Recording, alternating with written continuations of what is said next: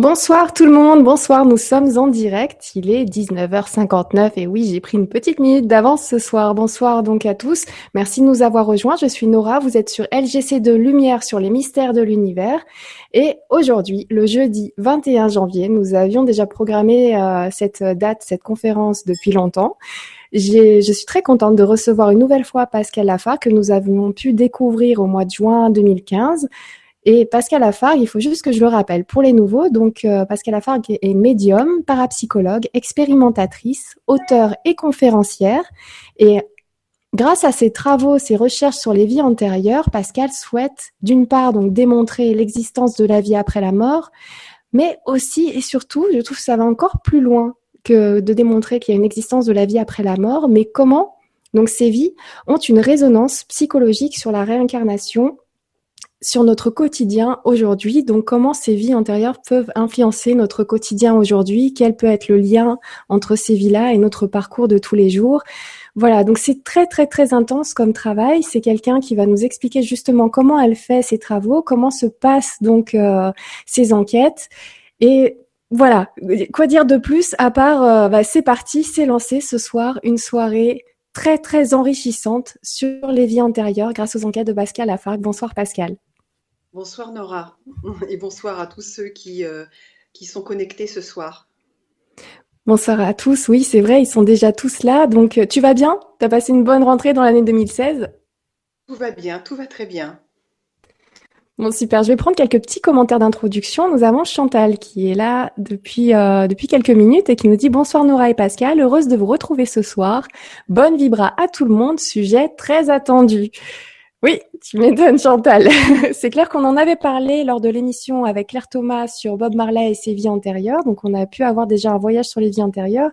Et je vous avais dit, rendez-vous jeudi avec Pascal Lafargue pour vraiment savoir plus sur ses vies antérieures, pour vraiment étudier le, le, phénomène entre guillemets, comment ça se passe. Et vous verrez peut-être donc ces émissions aussi avec Claire Thomas d'une autre façon grâce à ses enquêtes et à ses recherches. Alors ensuite, nous avons François qui nous dit Bonsoir, merci Pascal et Nora. Bonsoir, bonne soirée, famille de lumière. François. Marie-Ange, qui est parmi nous et qui nous dit Bonsoir, chère Nora, lumineuse et rayonnante Pascal. Thème magnifique, sublime, en pleine synchronicité de cette période d'ascension. Bonne vibra à nous tous. Amour, joie et bienveillance. Marie-Ange. Merci beaucoup, merci pour tous vos messages. C'est vraiment très gentil à vous de nous rejoindre à chaque fois pour. Euh, pour ces occasions assez spéciales et ces thèmes très intéressants. Et donc ce soir, nous allons mettre en lumière les vies antérieures. Alors ma première question, Pascal, parce que donc euh, comme je l'ai expliqué, nous connaissons les travaux de Claire Thomas. Claire Thomas a juste besoin donc d'une date de naissance et d'un prénom, et ensuite elle peut tout de suite donner la, la, première vie antérieure qui lui vient en tête à la personne concernée. Et souvent c'est une vie que cette personne a, besoin d'entendre, de comprendre pour pouvoir faire un lien avec sa vie de tous les jours. Et toi, tu m'as expliqué que c'était pas comme ça que tu fonctionnais. J'aimerais bien qu'on revienne un petit peu sur ce qu'on avait vu au mois de juin dernier pour les nouveaux. Et est-ce que tu peux nous expliquer comment toi tu fais pour avoir les informations et comment ça se passe une connexion avec euh, ce, oui, ces informations qui, elles te tombent comment? Comment ça se passe? Est-ce que tu peux nous expliquer déjà le démarrage? Comment ça se passe pour toi? Alors, je vais expliquer, donc euh, j'avais eu l'occasion de le faire donc, sur l'antenne au mois de juin l'année dernière, mais je vais le faire voilà, de façon très concise. Tout d'abord, je voudrais remercier euh, les témoignages que tu as lus, euh, qui sont absolument adorables, touchants et charmants. Et c'est le positif est toujours très bon à prendre de toute façon. Donc, je remercie toutes ces personnes. Alors, euh, je, sais qu'il y a des personnes dans le domaine de la réincarnation qui travaillent de différentes façons, sur des accès, par exemple, provoqués, euh, sur des accès spontanés, provoqués, c'est-à-dire en fait qu'eux-mêmes vont se mettre dans certaines situations, chaque personne pour obtenir des informations. Des accès spontanés, euh, eh bien, ça arrive très souvent chez certaines personnes, je le vois notamment à travers mes élèves, c'est-à-dire à travers le rêve, par exemple, où la personne va faire un rêve, euh, va se réveiller le matin et va se souvenir parfaitement de son rêve avec des détails très précis de ce qu'elle a pu vivre, etc. Alors souvent, je conseille de noter ces rêves-là, à la seule exception que si ce rêve est la conséquence d'un film vu à la télévision ou d'une lecture ou quelque chose qui aurait pu faire un amalgame dans lequel la personne se serait projetée dans le rêve, bien entendu, c'est très difficile d'en tenir compte. Je parle d'un rêve vraiment isolé euh, pour lequel rien ne peut se relier. Bien. Mais de la même manière, il y a des personnes qui, en rencontrant quelqu'un ou en allant sur un lieu, peuvent se sentir attirés, euh, même révélés euh, et obtenir des informations dites paragnostiques. Alors, ça peut arriver, effectivement aussi. Donc, tout ça, ce sont des informations dites spontanées. Euh, L'accès provoqué peut être aussi, euh, je ne l'ai pas très bien expliqué, mais en fait, une personne peut se mettre elle-même dans une espèce de, conscience modifiée, ou alors faire du rebirth, ou alors faire par le principe de l'hypnose. Voilà, tout ça, on rentre dans des accès un petit peu provoqués, c'est-à-dire qu'on va dépendre d'un expériment en fait pour obtenir des informations. Bien, donc c'est pour ça que le champ d'action est très large et qu'en fait les personnes qui euh, euh, remontent dans les vies antérieures, bah, beaucoup de personnes utilisent différentes façons. Pour ce qui me concerne, alors euh, pas de date de naissance, pas de prénom, rien du tout. En fait, c'est le contact humain. Moi, j'ai besoin du contact humain, c'est-à-dire de voir la personne, de la sentir, de la toucher au niveau des yeux, c'est-à-dire de toucher son regard, son visage, parce que pour moi, le, regard, c'est le miroir de l'âme. Et déjà, dans un regard et dans un, en regardant quelqu'un, on transmet énormément de choses dans les yeux. Donc ça, pour moi, c'est extrêmement important. Et puis, surtout, ma façon de travailler, c'est de toucher la main des gens. Et c'est uniquement de cette façon-là que je, que je travaille depuis maintenant euh, bah, 30 ans, hein, euh, on va être clair, depuis 30 années maintenant, c'est-à-dire en fait toucher des yeux du regard et toucher de la main concrètement. Parce que euh, quand on fait une révélation à quelqu'un, c'est un moment, on va dire, intime, important pour la personne qui va recevoir les informations. Et on a besoin, enfin moi j'ai besoin d'avoir la personne en face et j'ai besoin de ce contact, de cette proximité et de sentir la personne avec moi. C'est extrêmement important parce que je considère que la révélation n'est pas un jeu et qu'en fait, dans la révélation, il doit y avoir un impact. C'est-à-dire, si une personne souhaite remonter dans une vie antérieure, enfin une de ses vies antérieures, il est bien évident qu'elle est cette personne est en attente de réponse, de quelque chose, euh, pour comprendre peut-être des schémas de vie, des traumatismes, des peurs, des, problèmes relationnels ou comportementaux, que sais-je. Il y a tellement de choses à comprendre dans toute cette dimension de compréhension.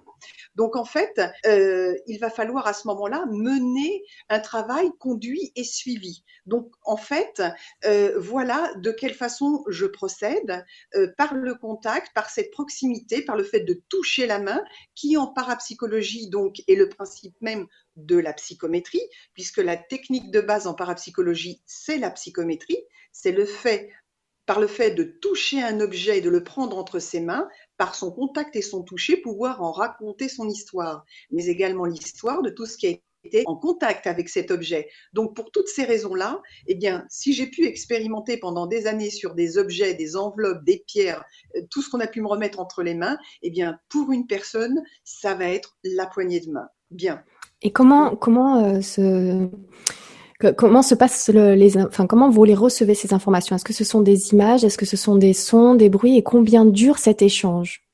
Alors voilà. Alors maintenant, je vais euh, rapidement expliquer donc la méthodologie de travail en fait, puisque euh, alors déjà, ce que je voudrais dire, c'est que je ne consacre ce travail qu'à mes élèves. Je ne m'ouvre pas au public. Je ne peux pas, parce qu'on va découvrir au fur et à mesure de l'émission que le travail est tellement important et l'engagement est tellement énorme que ça m'est totalement impossible. Donc en fait, euh, je vais travailler en cinq étapes. La première étape va être celle avec mon élève de faire le moment de la concentration.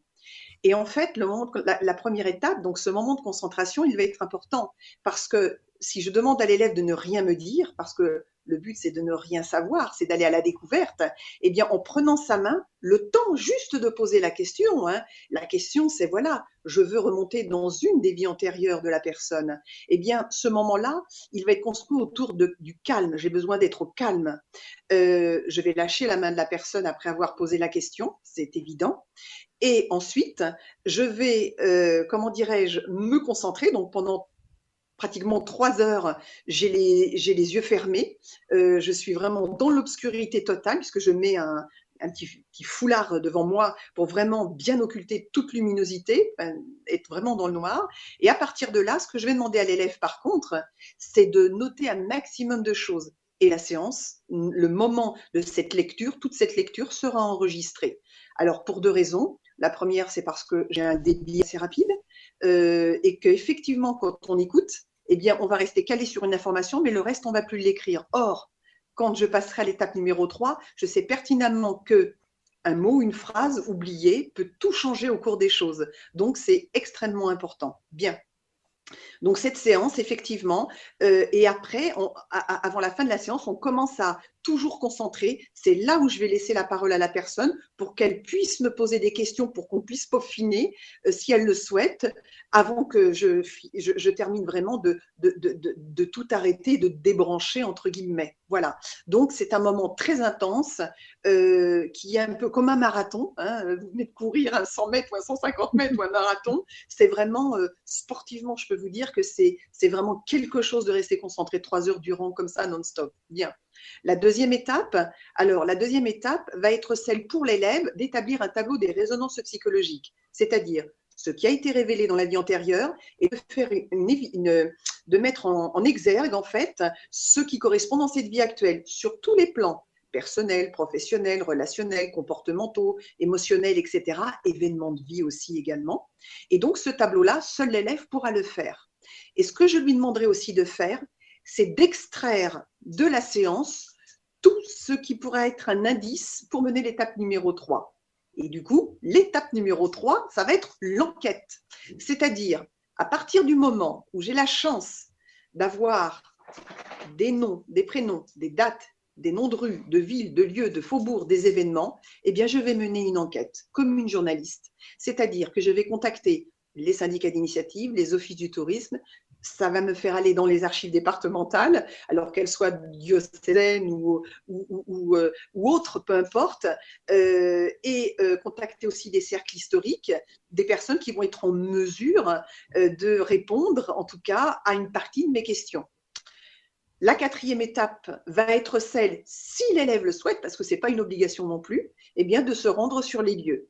Alors, se rendre sur les lieux, pour moi, il y a deux raisons. La première, c'est que la personne se retrouvant dans les lieux que j'ai révélés quelques mois auparavant, eh bien, peut-être va-t-elle obtenir des informations et va recevoir des informations en étant connectée à des lieux où elle a vécu, euh, qui vont peut-être réveiller une certaine mémoire.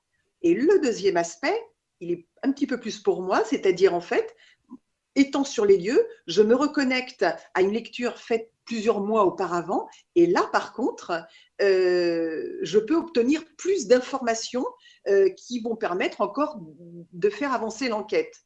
Par contre, ce que je n'avais absolument pas mesuré, c'est que sur place, eh bien, il se passait la plupart du temps, pour ne pas dire à chaque fois, des événements qui dépassent l'entendement.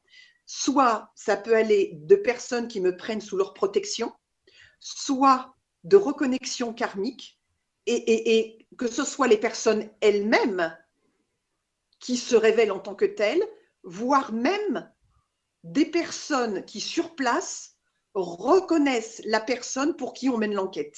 C'est-à-dire, c'est sans appel et eux-mêmes le disent, c'est un tel, vous êtes un tel, c'est vous, vous êtes la réincarnation d'eux. Et là, peu importe le pays où je me trouve, eh bien, cet aspect-là, je ne l'avais pas envisagé au départ, je l'ai découvert au fur et à mesure de mes enquêtes. La cinquième étape va être celle de faire la synthèse, c'est-à-dire il y a eu des révélations, et pour moi ce qui est important, et c'est pour ça que je ne m'ouvre pas au public, c'est-à-dire je fais des révélations, on va faire un travail d'analyse, de résonance psychologique, on va mener une enquête, on va aller sur le terrain et on va en faire une synthèse. Le but, c'est pas de lâcher la personne dans la nature, c'est de pouvoir l'accompagner jusqu'au bout, si je puis dire, de ce travail. D'en faire cette synthèse on va en tirer des leçons, on va en tirer des conséquences, des choses vont être évoquées, vont être dites. Eh bien, ça va être à la personne elle-même. C'est-à-dire que voilà, elle va avoir des clés. Maintenant, à elle de se servir de ces clés-là et non à moi d'aller ouvrir les portes à sa place. Voilà pour euh, reprendre un petit peu les différentes étapes et voilà de quelle façon je travaille. C'est un engagement, c'est un investissement qui est je ne peux même pas vous dire à quel point il est immense cet investissement, autant de l'énergie, du temps que de l'argent. C'est vraiment énorme. Euh, mais je préfère, euh, j'ai toujours fonctionné comme ça en fait. Et pour moi, c'était extrêmement important euh, d'aboutir un travail que de faire des révélations à la volée. Ce c'est pas ma façon de faire en fait. Voilà. Et donc c'est pour ça que je voulais aller jusqu'au bout et comprendre le sens. Et surtout, à partir du moment où on a une théorie sur le sujet, eh bien, il faut la démontrer, cette théorie. Et, sans faire ce travail-là, ça n'a pas de sens. Pour moi, ça n'a pas de sens. Voilà. Donc, vous faites ce travail avec euh, vos élèves, vous êtes professeur en parapsychologie, donc vous, faites ce travail avec certains de vos élèves, les volontaires bien sûr, et ceux qui veulent aller plus loin et aller au bout de ces cinq étapes-là avec vous. Et j'ai vu que, euh, donc, euh, on avait déjà, on en avait déjà parlé la, la, dernière fois, mais vous avez une équipe par le biais de l'association Epsilon que vous avez créée, qui vous aide à, faire un petit peu des, enquêtes. Finalement, vous êtes nombreux, comme ça, vous pouvez confronter vos avis, vous pouvez échanger. Ça se passe euh, comment avec euh, toute l'équipe? Vous êtes nombreux Tout le monde est tout le temps là sur chaque enquête? Alors, il y a un élève qui. J'avais cours lundi, justement, et dans ce cours lundi, euh, on démarre le sujet de la réincarnation, justement, avec ce groupe. Et un élève m'a posé la question suivante, puisque je, je citais certains exemples, et il me dit Mais est-ce que vous êtes seul ou accompagné pendant vos enquêtes?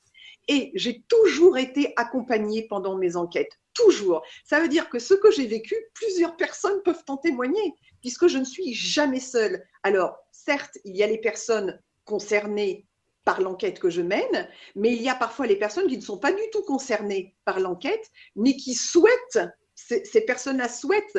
D'ailleurs, euh, la dernière enquête que j'ai menée en Italie fin octobre, une, une, des personnes, une des élèves, je lui ai demandé, je lui ai dit, mais qu'est-ce qui vous a poussé à venir à ce voyage? Elle me dit, écoutez Pascal, j'ai lu vos livres, je vous ai entendu en conférence. Elle dit, moi aussi, je voulais vivre cette aventure au moins une fois dans ma vie. Ben, je peux vous dire qu'elle n'a pas été déçue.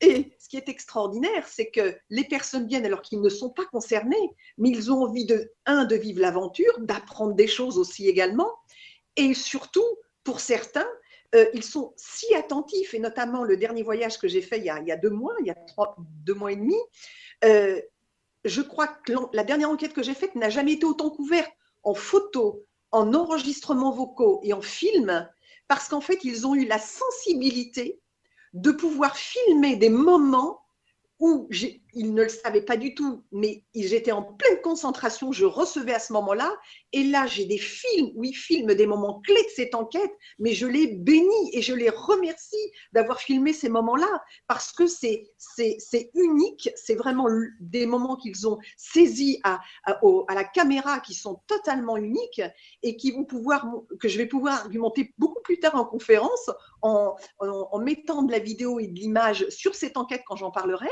Et en fait, euh, voilà aussi à quoi ça sert toutes les personnes qui viennent. Et puis, ça crée des liens aussi avec ces personnes-là, parce que ce qu'on vit, ce qu'on partage, crée des liens évidents et leur donne envie de revenir à d'autres voyages. Donc, j'ai des élèves qui sont archi fidèles et qui viennent quasiment à tous les voyages pour partager cette aventure, comme ils disent, mais on voudrait rater ça pour rien au monde, parce que ce qui se passe, et je peux comprendre quand je l'explique en conférence ou quand je cite certains exemples, que ça peut paraître euh, surréaliste ou incroyable. Mais je dis que, la vérité. Et encore, je minimise parce que je me dis que si je racontais tout, euh, c'est peut-être pas entendable. Ce mot n'existe pas, mais c'est pas grave. Euh, parce que je pense qu'il faut aussi, euh, certains sont convaincus, donc je sais que pour certains il n'y aura pas de problème, mais je peux tout à fait comprendre que pour des personnes qui quelque part débutent dans ce domaine-là ou, font une certaine approche, je peux comprendre que ça, surprend ou ça, intrigue ou, euh, ou, ça bloque, mais je peux complètement l'entendre, je l'admets, puisque moi-même, vivant certaines choses, euh, je me dis, mais c'est pas possible, on n'a quand même pas rêvé, il s'est bien passé ça. Et on me dit, attendez Pascal, on vous remonte la vidéo, on va vous montrer. voilà. Donc en fait, c'est aussi pour ces raisons-là. Donc oui, il y a toujours une équipe très fidèle qui m'accompagne. Euh, il y a des nouveaux qui arrivent, il y en a qui, qui font des fois des stops pendant 2-3 ans qui, pour des raisons personnelles et qui reviennent. Donc oui, toujours, toujours, toujours. Mais ce que je peux dire, c'est que ça crée beaucoup de liens avec toutes ces personnes-là.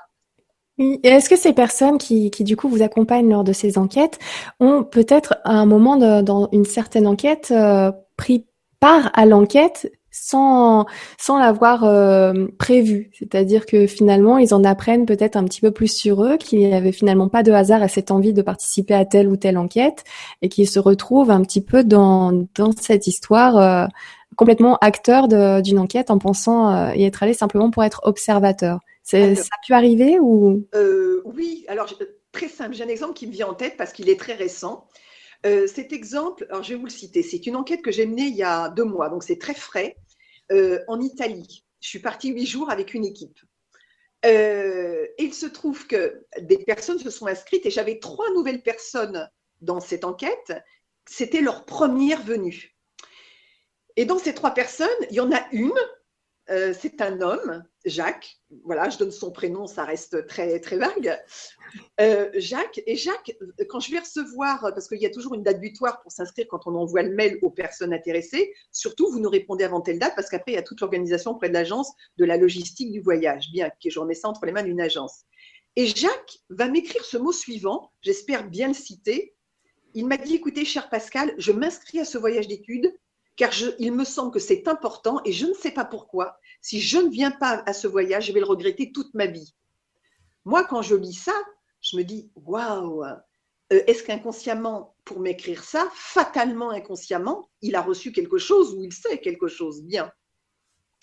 Et puis, euh, donc, Jacques est un élève que j'ai à Genève, puisque j'ai des cours sur Paris et Genève. Et donc, euh, nous devions partir un mercredi, je crois que c'était le 26 ou 27 octobre, et je donnais un cours à Genève le week-end avant, donc le 23-24, 3-4 euh, jours avant de partir. Et dans le TGV le vendredi qui m'amène à Genève, j'étais en train de terminer un livre sur le personnage pour qui j'allais enquêter. Et donc, j'étais en train d'écrire dans le train. Et euh, d'un seul coup, j'ai des images fulgurantes de cet élève, donc Jacques. Et là, je vois très clairement euh, des images. Bon, je vais, je vais rester, je ne vais pas demander l'autorisation d'en parler, mais comme je ne, cite pas son nom, j'espère qu'il ne m'en voudra pas. Mais euh, j'ai des images extrêmement nettes où je le vois en tant que moine. Euh, il fait de la calligraphie sur des livres et je le vois écrire, faire de la calligraphie, des enluminures. C'est absolument sublime.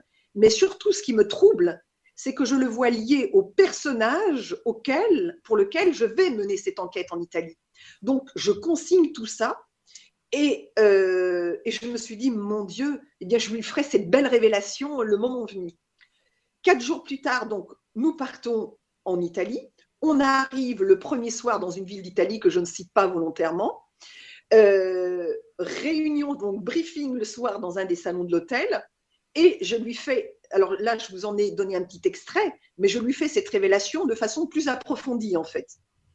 Et là, il est presque en larmes et il me dit, Pascal, ce que vous ne savez pas, et moi, la vie intime de mes élèves, je ne les connais pas et elles ne m'intéressent pas autre que si je dois faire des révélations ou aller piocher des infos. Et il me dit, mais vous savez, Pascal, j'ai une passion pour la calligraphie. Je fais ça depuis des années.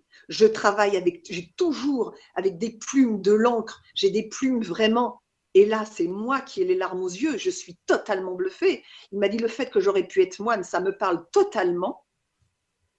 Et l'histoire ne s'arrête pas là. C'est qu'en fait, le premier jour d'enquête, on doit se rendre sur un lieu. Et euh, le lieu sur lequel on se rend, ce que je ne savais, j'y allais pour un personnage et pour des choses précises. Mais ce que je vais découvrir, et je passe plein d'étapes absolument incroyables. Hein. Je vais à l'essentiel. Ce que je vais découvrir, c'est que en, étant sur ce lieu, à un moment donné, on va nous amener devant des livres magnifiques, calligraphiés de l'époque précise que j'avais citée. Là, il tombe en émoi total, mais en émoi total. Il est complètement bouleversé puisque j'avais commencé à dire que cet homme pouvait être lié à moi. Et, puisqu'en fait, cette enquête, je, vais juste dire qu'en fait, c'est une enquête que je menais sur une de mes vies antérieures. Ça fait quatre ans que je mène une enquête dessus et, ce voyage en Italie bouclait ces quatre ans d'enquête. Et donc, il était lié à moi, fait qu'il, je l'ai connu à cette époque-là.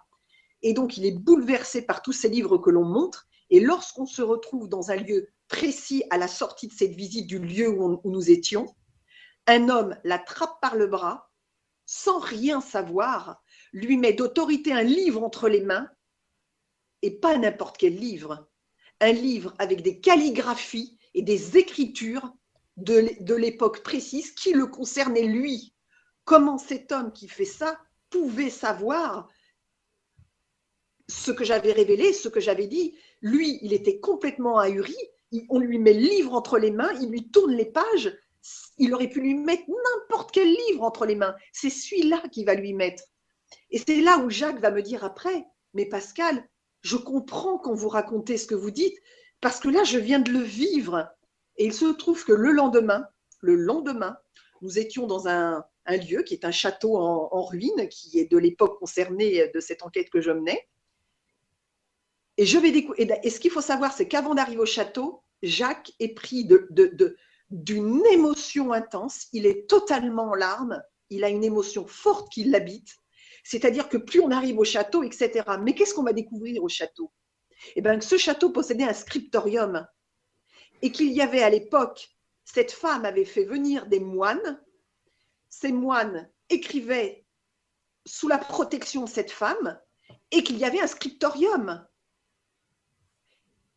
Donc voilà, il y, a tellement de choses autour de ça. J'ai juste extrait ça pour répondre à votre question, en fait.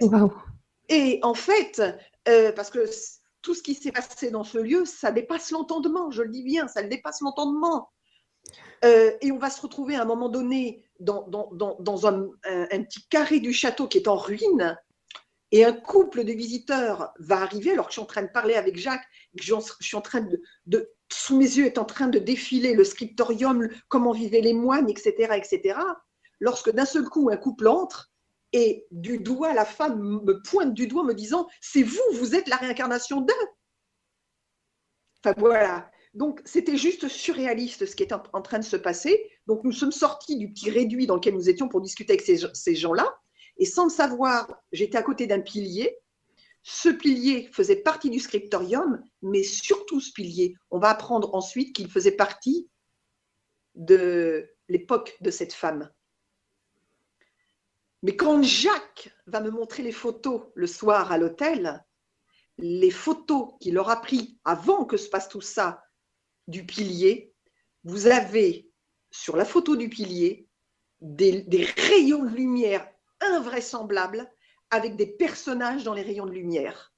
Voilà. Donc en fait, à votre question, est-ce que parfois quelqu'un qui accompagne peut se retrouver relié? Ça veut dire que là, il a reçu, mais alors en avalanche des révélations qui se sont trouvées confirmées, mais qui non seulement se confirment, mais ce qui arrive aussi dans les enquêtes, c'est que des personnes extérieures dans un pays que vous ne connaissez pas, un lieu que vous connaissez encore moins, vont se retrouver à vous mener et à vous mettre dans les mains et sous le nez des documents qui corroborent les, informations et les révélations, mais qui confirment aussi. Et ça, Nora, c'est sans appel. J'allais vous demander, après tout ça, ce que vous croyez encore au fait qu'il y ait un hasard? Ah. Vraiment vous seriez guidé finalement dans vos enquêtes parce que c'est énorme. Un hasard, euh, je n'y crois plus au hasard. C'est Einstein qui dit le hasard est le pseudonyme que Dieu se donne lorsqu'il veut passer incognito. Au regard de ce que je vis, je peux simplement dire que oui, je me je peux je mentirais que de dire le contraire. Oui, je me sens guidée, terriblement guidée. Je, je, je suis d'une infinie reconnaissance, mais vraiment, c'est profond, c'est sincère. On ne peut être que humble. Et en fait, quand je suis partie faire cette enquête qui bouclait quatre années d'enquête, je me disais, ça passe ou ça casse. Parce qu'en fait, comme ça me concernait, je me disais, soit tout ce que j'ai fait depuis trois ans était le fruit d'une coïncidence incroyable, mais ce voyage, j'en attendais beaucoup tout en me disant, à la grâce de Dieu, il se passera ce qui se passera.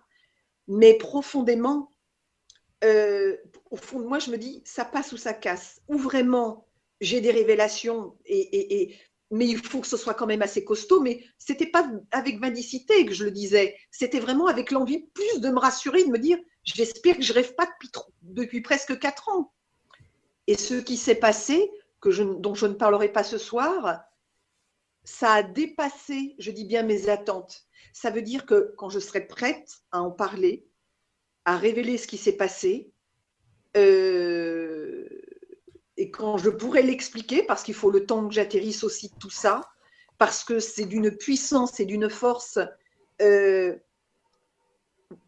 comment vous dire euh, on pourrait en faire un film. Hein, c'est ce que j'allais vous dire. En plus, ah votre propre enquête, là, ça a été l'enquête la plus documentée, là, sur le dernier départ de tout ce que vous avez pu faire avant. Nora, euh, donc là, je répondais à votre première question concernant une personne qui vient, etc. Et oui, il a reçu en boucle. Et même lui, je voudrais juste terminer, je reviens après sur, euh, sur euh, votre question. En fait, il m'a dit, écoutez, je m'intéresse à l'ésotérisme, au paranormal depuis des années, depuis que je suis jeune. C'est un homme que vraiment je respecte profondément et c'est quelqu'un de bien. Et il m'a dit vraiment tout ce que je fais depuis des années, je m'intéresse. Il me dit j'ai vécu des choses, j'ai rencontré des gens, mais il dit ce que j'ai vécu avec vous, il m'a dit ça dépasse tout ce que j'ai pu vivre ou ce que j'ai pu lire dans le domaine ou ce que j'ai pu entendre.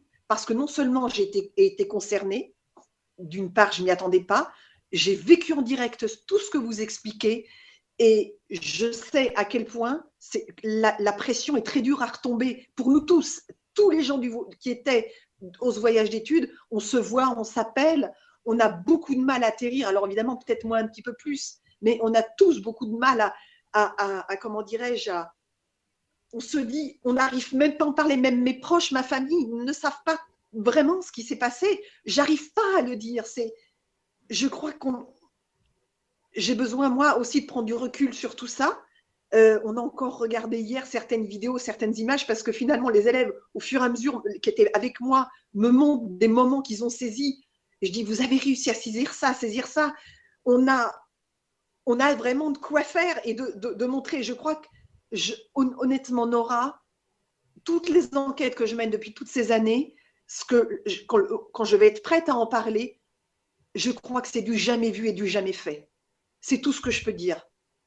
Maintenant, je reviens à la question que vous me posiez. Du coup, je l'ai oublié parce que je voulais terminer cela. Non, c'était c'était juste euh, que pour, le coup, je vous disais que en plus, d'autant plus que cette enquête a été la plus documentée, comme vous m'avez dit, par rapport aux autres. Exactement. C'est une enquête qui a été la plus couverte au niveau des photos, des enregistrements, des rencontres. Ce que j'ai juste envie de vous dire, c'est que cette enquête, toute la première partie, était conduite en fait sur un des personnages pour une de mes réincarnations. Finalement, j'en sais beaucoup moins que mes élèves en savent plus sur eux que j'en sais sur moi. Cette enquête, donc, euh, qui a commencé dans des conditions absolument incroyables il y a quelques années. Donc là, je l'amène, je, l'ai pris sérieusement en main depuis quatre ans, mais tout en ayant beaucoup, beaucoup, beaucoup, beaucoup de recul. Et, euh, et en fait, il est arrivé à un moment donné un événement dans cette enquête, et c'est là où je me suis dit, c'est pas possible ce qui m'arrive. Ça m'a mis, comment dirais-je, là je me suis dit non, là c'est trop énorme, je vous dirai ce que c'est. Mais quand je reparle à l'Italie, donc je bouclais parce que je suis allée dans différents pays hein, et ça se terminait en Italie.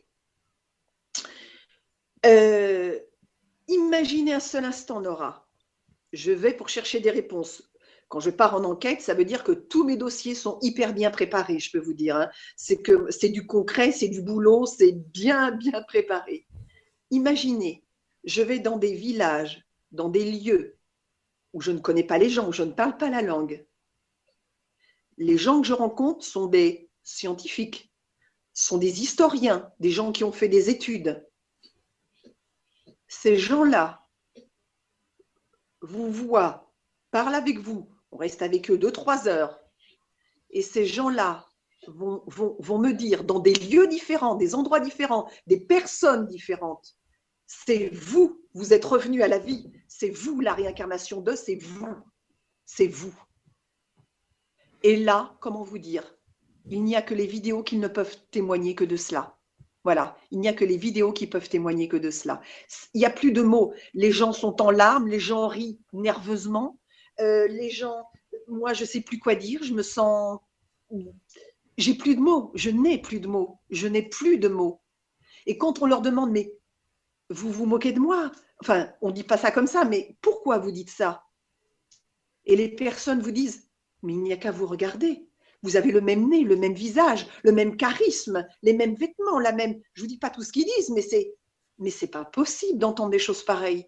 Et c'est pas, vous êtes, et, j'ai même entendu, c'est vous. Elle est revenue à la vie. Elle est revenue à la vie. Là, il y a un moment donné, Nora, comment vous dire, euh, c'est intense.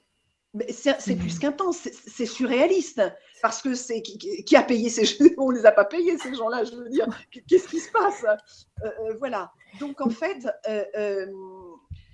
comment vous dire? Je, je n'ai plus de mots. Par contre, je reviens sur un point important. Je vous ai dit, c'est ça qui, à un moment donné, m'a fait croire.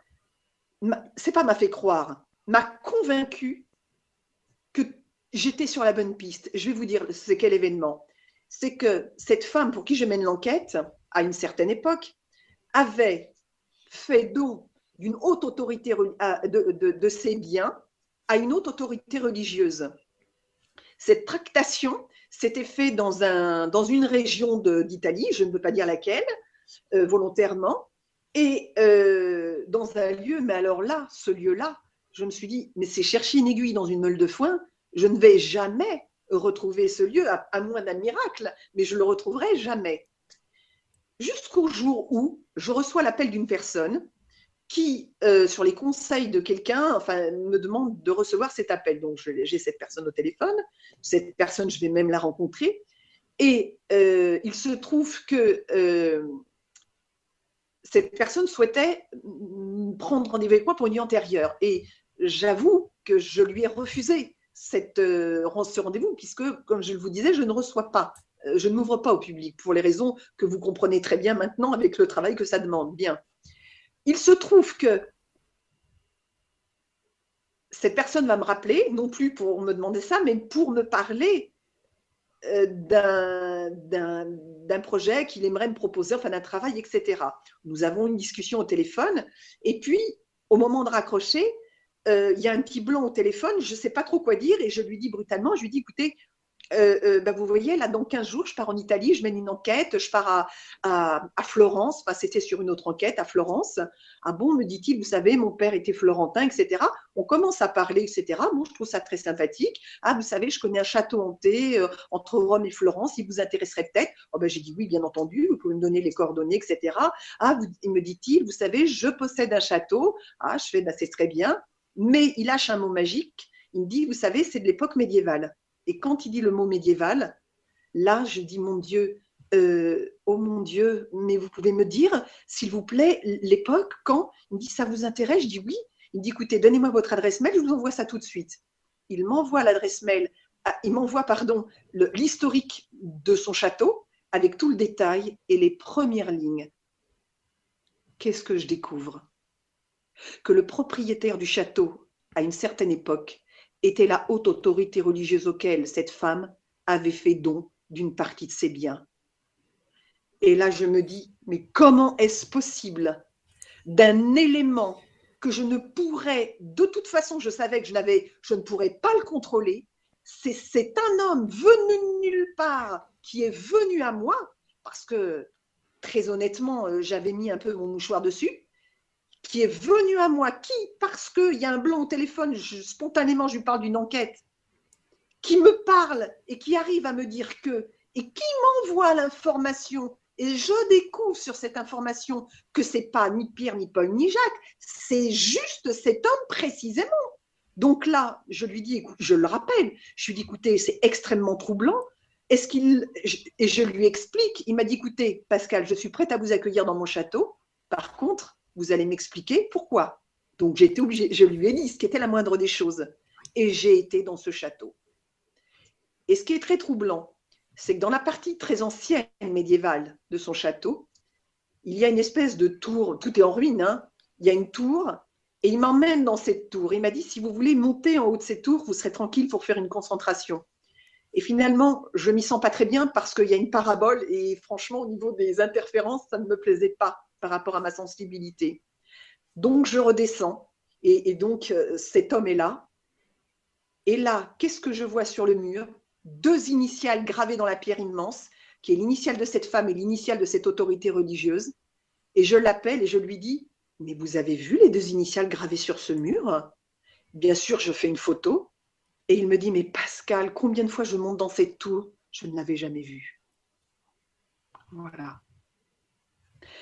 Donc c'est cet événement-là, ce déclic-là, qui m'a, à un moment donné, je me suis dit non, s'il y avait dans le monde, s'il y avait bien une personne qui pouvait m'appeler et me mettre sur la piste d'un lieu, donc quand vous me demandez, vous me posez la question, Nora, est-ce que je suis guidée Je serais malhonnête que de dire le contraire? Oui, c'est-à-dire que ce cas-là n'est pas un cas isolé puisqu'il m'est arrivé sur d'autres enquêtes aussi également.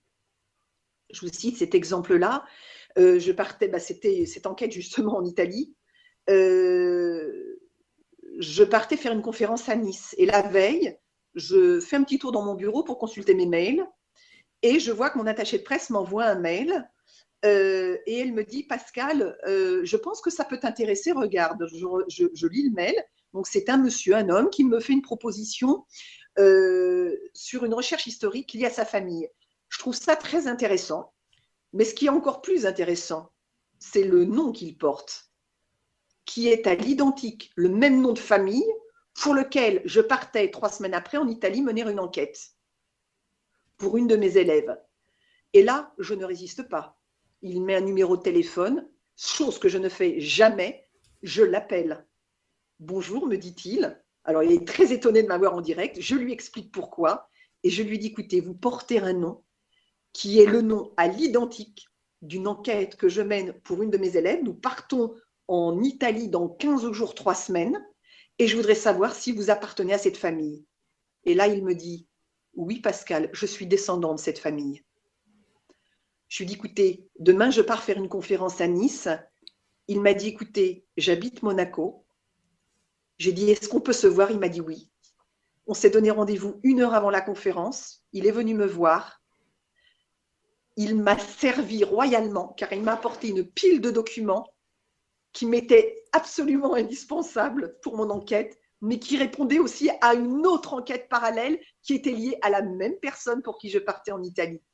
Donc, vous voyez, ça veut dire qu'en fait, il y a des infos que je ne trouve pas, mais curieusement, des personnes me contactent qui se trouvent insidieusement liées. Ça veut dire que là, c'est juste du pain béni et c'est une bénédiction, une très grande bénédiction. Je ne sais pas quoi dire de plus. Je ne peux être que reconnaissante. Que vous dire de plus? C'est incroyable. C'est, c'est, oui, c'est vrai que vous aviez raison. C'est, c'est pas seulement intense, c'est, c'est même incroyable parfois le, à quel point vous êtes guidé, à quel point vous êtes aidé. Alors que c'est vrai que c'est, c'est difficile de retranscrire, mis à part comme là, comme vous le faites très bien à l'oral avec ce vécu, cette passion. Tout à l'heure, il y a eu un moment, j'en ai eu les larmes aux yeux par rapport à parce que j'ai comme ressenti l'intensité des connaissances que vous aviez eues lors de ce voyage en, en septembre-octobre dernier. C'est, j'ai failli, euh, voilà, j'ai senti l'émotion monter et je comprends que vous ayez besoin de digérer, de prendre du recul pour pouvoir l'exposer avec donc cette envie que vous avez de, de décrire les choses de la façon la plus scientifique possible, la plus rationnelle possible, même si c'est marrant parce qu'en parallèle vous vivez des choses complètement incroyables. C'est fou. C'est-à-dire, Nora, il n'y a pas un jour que Dieu fait où je ne vis pas.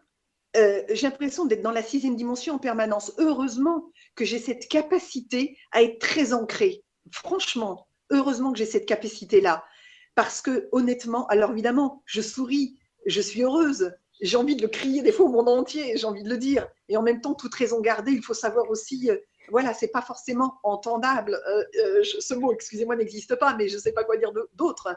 Mais très honnêtement, les gens qui ont vécu avec moi, je vous dis, ce, dernier voyage, et d'ailleurs, Nora, vous devez être très bien connectée à moi parce que, oui, j'ai beaucoup pleuré. J'ai beaucoup pleuré parce que là, ça dépasse l'entendement. J'avais dit aux élèves, d'ailleurs, surtout aux nouveaux qui participaient à ce voyage, je dis, vous savez, dans les voyages d'études, il y a toujours un moment très fort. Vous savez, c'est comme dans un film. Il y a toujours le climax dans un film, le moment le plus fort dans un film.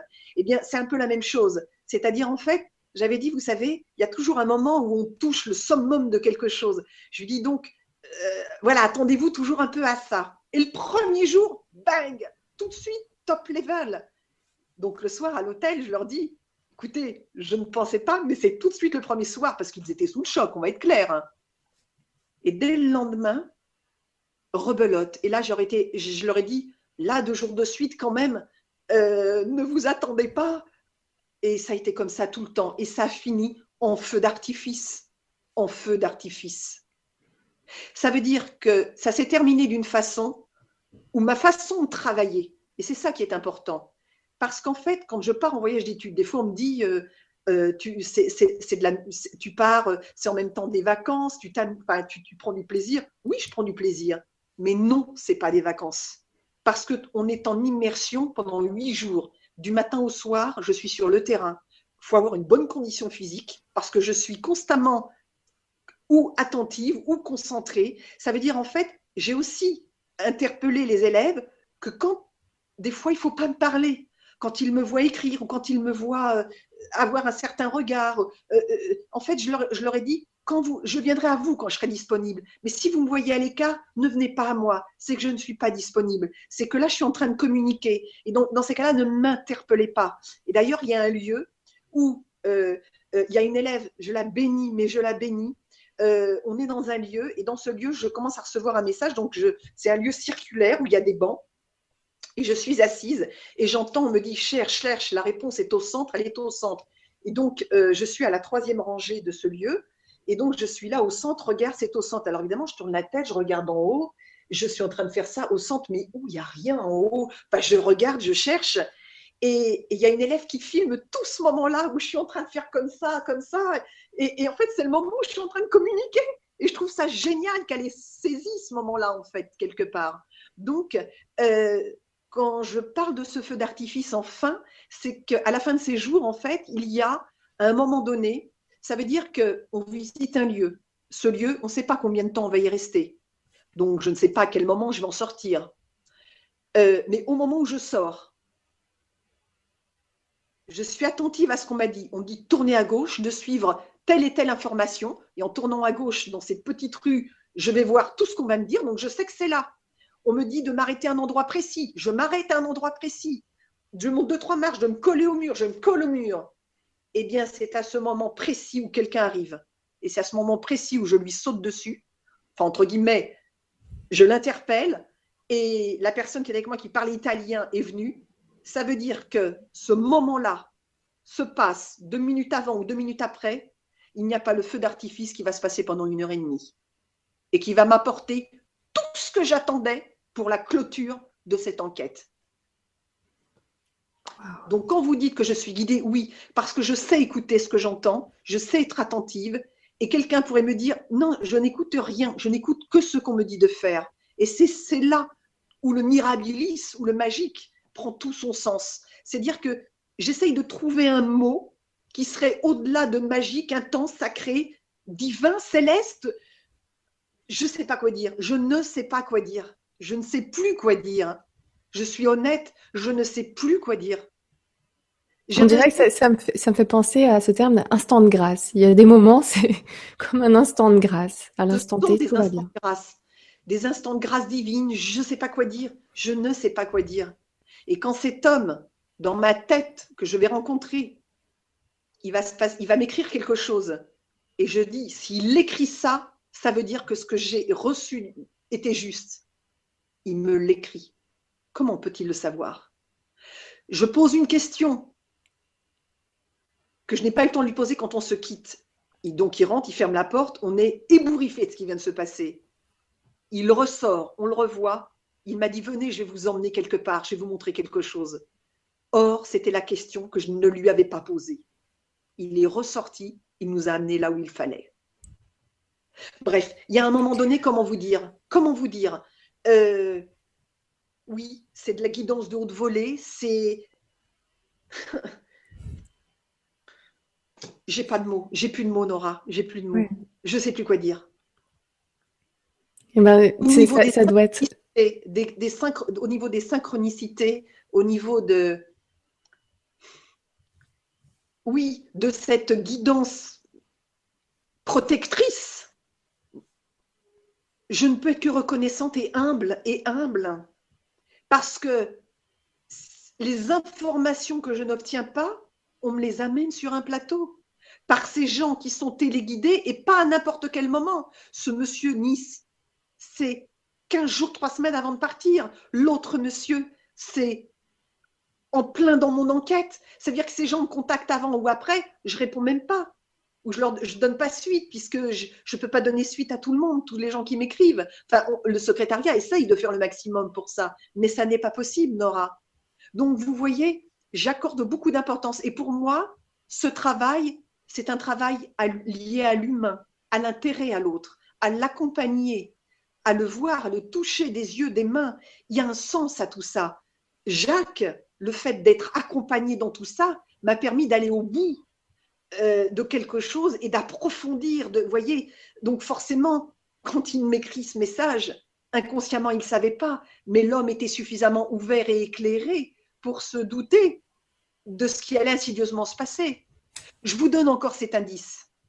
Regardez comme c'est incroyable. Donc, je vous expliquais, il y a le week-end, je pars quatre jours après dans ce voyage que j'ai fait fin octobre. Le cours que j'avais avec mes élèves commence toujours mes cours commencent toujours par une psychométrie pour entraîner, etc. C'est important, bien. Et il m'arrive au dernier moment de changer de thème de psychométrie.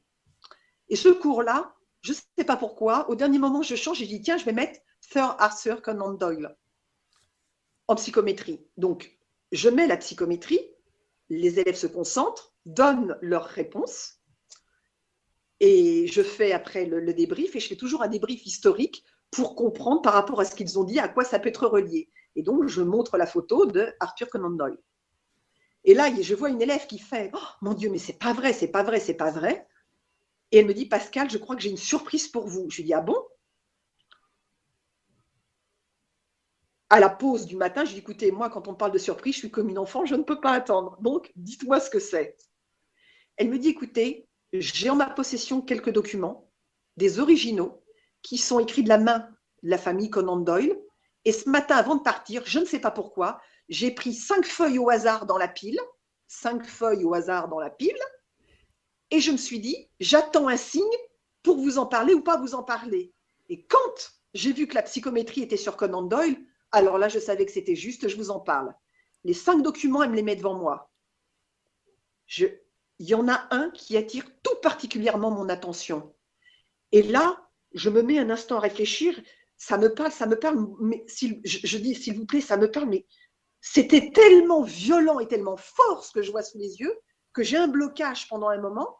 Et d'un seul coup, tout s'éclaire sur les cinq feuilles tirées sur à peu près une pile de 200-300 pages, hein, elle m'a extrait une page au hasard. Cette page était une lettre à en-tête d'un hôtel d'une ville d'Italie, signée de la main du fils d'Arthur Conan Doyle.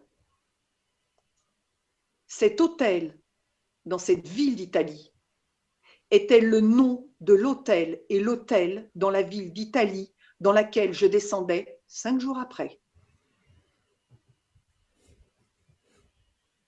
C'est sans appel. C'est sans appel. Ce document, cette personne m'en a fait cadeau. Je l'ai montré aux personnes du groupe le mercredi soir au, moment du briefing. Il n'y a plus de mots. Il n'y a plus de mots j'aurais pu descendre, déjà, que ce soit la ville, bon, mais j'aurais pu descendre dans n'importe quel hôtel. Exactement, n'importe lequel. Voilà. C'est incroyable parce que on, va chacun d'entre nous vivre certaines synchronicités. Déjà rien qu'avec le doublon d'heure euh, sur les horloges quand on passe et, euh, on est content. Mais alors là, c'est. Et quand je serai en mesure de parler de cette enquête, euh, je pense qu'il va falloir être assis dans son fauteuil très sérieusement parce que quand je vous dis que ça dépasse l'entendement, ça dépasse l'entendement. C'est vrai que cette phrase, je me répète beaucoup, mais je ne sais pas quoi dire d'autre. Je ne sais pas quoi dire d'autre. Il n'y a pas de mots au bout d'un moment. Il y a un moment donné, alors évidemment, je me dis, c'est peut-être naïf ce que je vais dire, et mon Dieu, pardonnez-moi pour tous ceux qui m'écoutent.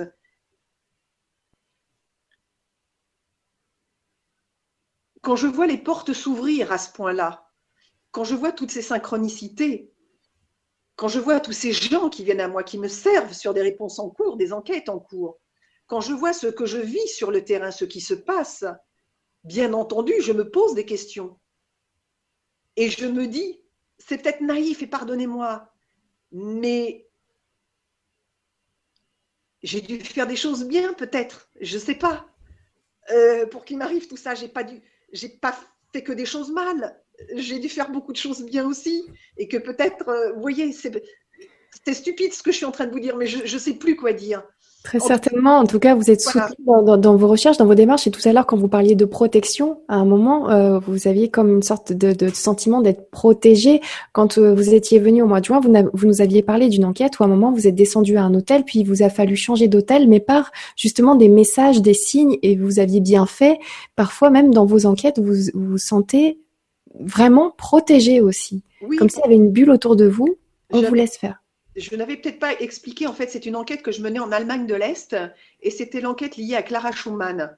Et en fait, cette enquête va nous mener de Paris à Francfort, de Francfort à Leipzig, de Leipzig à Francfort et de Francfort à Hanovre, tout ça dans une même journée.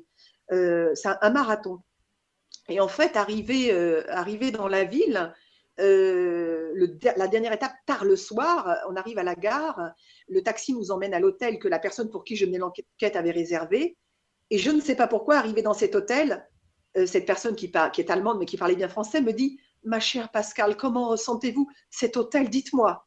Et je lui dis Je suis désolée, ma chère Imgard, mais ce lieu, nous ne pouvons pas y passer la nuit, je ne le ressens pas du tout. Le taxi était parti et nous voilà en pleine nuit, tard la nuit, le soir. C'était très risqué là où on était. On part un peu à l'aveuglette avec les bagages. Euh, et je prie au fond de moi qu'il ne nous arrive rien. Elle n'était pas rassurée non plus parce que. Et là, on tombe sur un très grand hôtel. Et je dis là, je m'assois dans l'hôtel, je ne bouge plus, je ne parle pas l'allemand. Donc cette personne va voir la réceptionniste en lui disant pourrions-nous avoir une chambre? Et la réceptionniste lui dit nous sommes désolés, mais madame, mais, c'est complet, l'hôtel est complet. Mais madame est historienne, c'est quelqu'un en France, elle essaye de lui dire tout ce qu'elle peut. Enfin, vous ne pouvez pas faire ça. Mais du coup, ça marche parce que la personne, la réceptionniste, fait ce qu'elle peut pour nous trouver une chambre d'hôtel. Et elle revient au bout d'un moment, elle me dit, elle vit à, à Ingart, elle dit, écoutez, je vous ai trouvé une chambre d'hôtel. Elle me dit, je vous appelle un taxi. Il était pas loin d'11 h minuit, il était fort tard. On avait fait une très grosse enquête depuis 6 heures du matin, le départ de Roissy. Et là, on est mis au chaud dans une voiture, on arrive à l'hôtel. Et en fait, l'hôtel où on était était juste à côté du cimetière, dans lequel était enterrée la personne pour qui, Clara Schumann, pour qui je menais l'enquête. Donc, on ne pouvait pas être mieux placé. Voilà. Vous étiez prête pour le lendemain.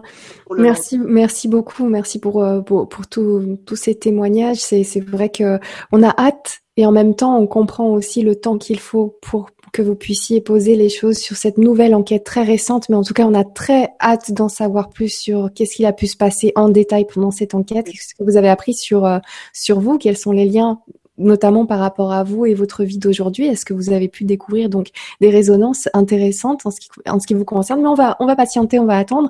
Est-ce vous être patient parce que il faut le temps que je me pose. Je vous dis, même mes proches sont pas encore au courant de tout. Ils sont impatients, mais ils respectent. Euh, il faudra, il me faut un peu de temps là pour atterrir de tout ça. Écoutez, si vous voulez bien, on va voyager un petit peu avec les questions des auditeurs. Il y en a une notamment qui a été énormément likée ce soir, qui a eu beaucoup de likes. N'hésitez pas à, liker, à mettre des plus sur les questions déjà posées si euh, votre question correspond. Comme ça, ça évite euh, d'avoir euh, plusieurs fois la même question. Et là, c'est une question de Denis qui a été likée donc plus de plus de 30 fois, qui nous dit je n'ai pas de doute sur la réincarnation, mais est-ce que Pascal peut parler de ce qui se passe entre les deux vies? Merci, Denis. Alors. Bien entendu, je peux en parler, mais euh, ce soir, je ne vais pas avoir le temps d'en parler. Alors, par contre, Denis pose une question très importante et intéressante. Ça veut dire qu'on ne peut pas parler de réincarnation si on ne sait pas ce que c'est que l'entre-deux-vie et si on ne comprend pas l'entre-deux-vie. Parce que l'entre-deux-vie est intimement lié à la réincarnation. Puisqu'en fait, c'est la notion d'espace-temps où va se trouver l'âme. Et pendant 20 ans, j'ai expérimenté fort pour comprendre ce qui se passe au moment de la mort physique, avec toutes les étapes, jusqu'au moment de la réincarnation. Alors là, vous en parlez comme ça, on pourrait y consacrer une émission et en parler, mais là, ça va être difficile. Ce que je peux dire, c'est que il y a des étapes que là, d'abord dans un livre, il y a un tableau que j'ai, comment dirais-je, créé, qui est dans un de mes livres, qui c'est d'une rive à l'autre. Il y a un chapitre qui est consacré là-dessus mais il y aura un livre entier qui va être consacré sur le sujet, où je parle de l'entre-deux-vie et de la progression de l'âme, étape par étape. Qu'est-ce qu'elle vit, qu'est-ce qu'elle fait, où elle va, qu'est-ce qui se passe, et surtout après, dans l'entre-deux-vie, comment l'âme, euh, comment dirais-je, évolue, vit dans l'entre-deux-vie. Donc effectivement, euh, c'est un sujet en lui-même, c'est un qui est tellement riche et fort que je ne pourrais qu'en parler de façon lapidaire dans cette émission. D'accord, merci beaucoup. Merci. En plus, cette question était complétée par celle de Marie qui nous dit combien de temps entre une mort et une réincarnation? On m'a parlé d'une vie antérieure début du XXe siècle, mais je, me suis, je suis née en 1949. Quel délai minimum entre les deux Marie? Mais il y a, alors, pour répondre à Marie, il n'y a pas de, ah, de délai minimum, oui. Alors, euh, les temps de réincarnation sont toujours très aléatoires. Déjà pour trois raisons. euh, pour plusieurs raisons. Déjà, la première, le temps dans l'entre-deux-vie. Ce temps dans l'entre-deux-vie, il a un sens par rapport à ce que vous avez à comprendre, à apprendre, à exhorter, euh, à, comment dirais-je, à, travailler dans votre période aussi d'introspection, c'est tout ça dont je parle, eh bien, toute cette période-là, même s'il n'y a pas de notion d'espace-temps dans l'entre-deux-vie, et que la notion du temps, on ne va pas la calculer de la même manière sur un plan terrestre, il n'en demeure pas moins qu'il se passe des choses et que c'est très actif dans l'entre-deux-vie. Donc en fait, ce temps de l'entre-deux-vie, il est très différent pour chacun et surtout, il n'y a pas de réponse lapidaire. Il y a une réponse appropriée pour chacun.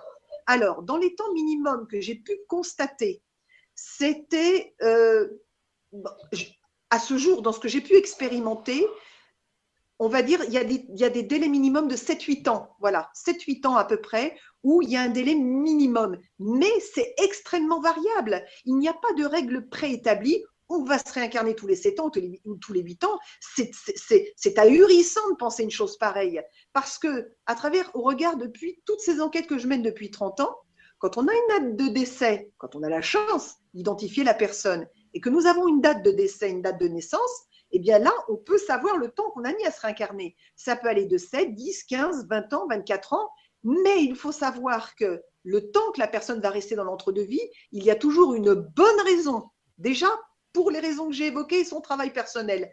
Mais il y a une autre raison qui se rajoute aussi. C'est qu'il y a aussi chez certaines âmes un temps important qui lie une âme à une autre et qui fait qu'une âme doit aussi se réincarner à un moment donné parce qu'il y a un travail à accomplir avec une personne précisément qui va peut-être l'inviter à mener une mission ou un travail ou des réparations. Parce qu'il y a la mission, il y a la retrouvaille, mais il y a aussi la réparation avec une ou plusieurs personnes. Donc, tout ça, il faut le prendre en compte. Mais ça, c'est du cas par cas. On ne peut pas donner de réponse lapidaire. C'est chaque cas est unique. Chaque personne et chaque âme a un itinéraire de vie. Cet itinéraire de vie, eh bien, il est à explorer au cas le cas. Et pour ce qui sera valable pour une personne ne sera pas forcément valable pour une autre. Dans le cas d'une mort brutale, par exemple, comme ça a été le cas, j'ai constaté que dans les cas de mort brutale, il y avait des temps de réincarnation des fois un peu plus vite. Pourquoi? Parce que les raisons pour lesquelles la personne est morte dans un cas de mort brutale, par exemple si c'est un attentat, euh, si c'est un accident, ce genre de choses, il y a un espèce de choc et de, de, de, comment dirais-je, d'expulsion du corps physique qui est relativement brutal. Donc l'âme est, est, un peu déjà en état de choc après. Et que pour certaines raisons, il y a des fois des envies de réparer ou de comment dirais-je, de comprendre les choses des fois plus vite dans la peur et de, de, de, oui, surtout de réparer et de, de comprendre. Des fois, il y a des retours qui sont un petit peu plus vite. Et de la même manière pour certains, il peut y avoir des retours un petit peu plus longs parce que le choc a été trop douloureux et la, la comment dirais-je, la, la, possibilité de comprendre et le temps de compréhension, eh bien, n'est pas assimilable de la même manière par rapport à certaines âmes et en fonction aussi de leur évolution. Donc, il faut tenir compte de tous ces paramètres. L'évolution, le, chemin karmique, la capacité à intégrer, à comprendre, à dépasser, et ça, devant, devant tout cela, personne n'est égaux. Écoutez, vous avez déjà un petit peu répondu à la question suivante qui était celle de Daisy qui nous dit Bonsoir Nora et Pascal et merci pour cette vibra. Si deux personnes se retrouvent dans une vie pour régler un nœud karmique et qu'elles réussissent, peuvent-elles choisir de se retrouver à nouveau dans une vie ultérieure pour vivre une relation saine? Merci. Donc vous avez déjà parlé du fait que on peut se croiser, se recroiser. Alors je vais juste rajouter quelque chose. Régler un nœud karmique ne justifie pas pour autant euh, la notion de l'autorité du pouvoir de se retrouver. Ça veut dire que régler un nœud karmique, c'est une chose. Après, on peut se retrouver, on peut se faire des promesses. Mais ça veut dire que c'est aussi la conséquence d'une évolution personnelle dans la compréhension du pourquoi on veut se retrouver. Ça, il faut en tenir compte. Merci beaucoup. Solène qui vous dit j'ai des frissons et des larmes aux yeux. Le discours de Pascal résonne en moi. La vie est tellement extraordinaire, tellement magique. Je n'ai qu'un seul mot à dire. Merci, Solène. Oh, merci Solène. Mais c'est vrai, elle a raison.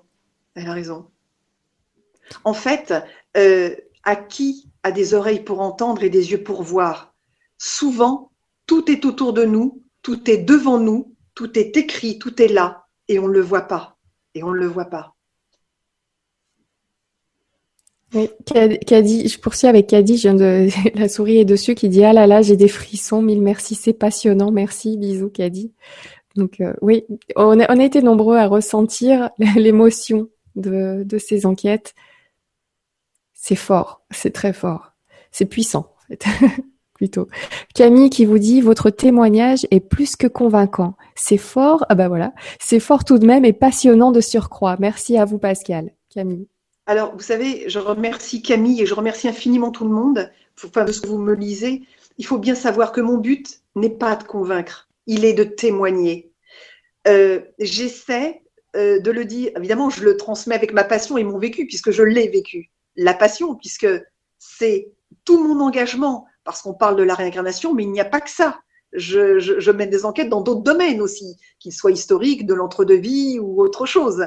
Il y a plein d'autres thèmes aussi également. Mais ce qui est important, effectivement, c'est que, vous savez, je dis toujours que quand l'acte est juste, les portes s'ouvrent. Euh, et à partir de et surtout pas de compromis, pas d'exigence. Certes, la volonté, le désir de faire les choses, de les vouloir, mais sans exigence, sans vindicité et surtout sans compromis. Si on y met ces trois aspects-là, on se complique les choses, mais surtout, ça veut dire aussi que on n'est pas clair avec nous-mêmes. Plus on est clair, moins on est dans l'exigence. C'est ça qui est important. Voilà ce que je voulais dire. Merci beaucoup. Ben, c'est Bobot qui nous dit bonsoir Nora, Pascal et toutes et tous. On m'en a tellement raconté sur mes vies antérieures que je ne sais plus ce qui a de sens, du sens. Par contre, ce que vous racontez est vraiment waouh, impressionnant, saisissant, merveilleux, ça donne envie. Merci, bisous. Alors, est-ce que pour vous, toutes les vies antérieures sont intéressantes par rapport à la vie qu'on vit aujourd'hui? Et j'irai même encore plus loin. Est-ce que euh, combien de vies avez-vous pu voir euh, ou est-ce que vous avez, est-ce que vous pouvez nous dire si lors de vos, enquêtes vous êtes allé plus loin qu'une seule vie? Et comment ça se passe? Est-ce qu'on pourrait en savoir un peu plus là-dessus? Alors, alors vous savez, des fois, si je pouvais emmener tout le monde avec moi, je le ferais parce que je sais que les personnes qui ont vécu ça, une graine a été semée, ils ont été touchés et je sais que pour eux, il y a quelque chose qui a changé par rapport à avant. Et ça, je le sais. Mon but, comme je dis toujours, il n'est pas de convaincre, il est de témoigner, mais il est aussi de semer des graines. J'ai envie, je peux pas leur dire, vous savez, ce serait très audacieux et très prétentieux de dire, j'ai la conviction que c'est comme ça et pas autrement. D'abord, il faut être humble déjà et d'une, et on ne sait jamais rien de rien tant qu'on ne l'a pas fait, et chaque jour est un nouveau jour et chaque jour est une découverte. Maintenant, pour répondre à votre question, Nora, il est très difficile de répondre à une question, de savoir combien de personnes a eu de vie. Ça, c'est pratiquement impossible tant qu'on ne l'a pas exploré. Ce que je peux dire et que je vous donne en primeur, c'est que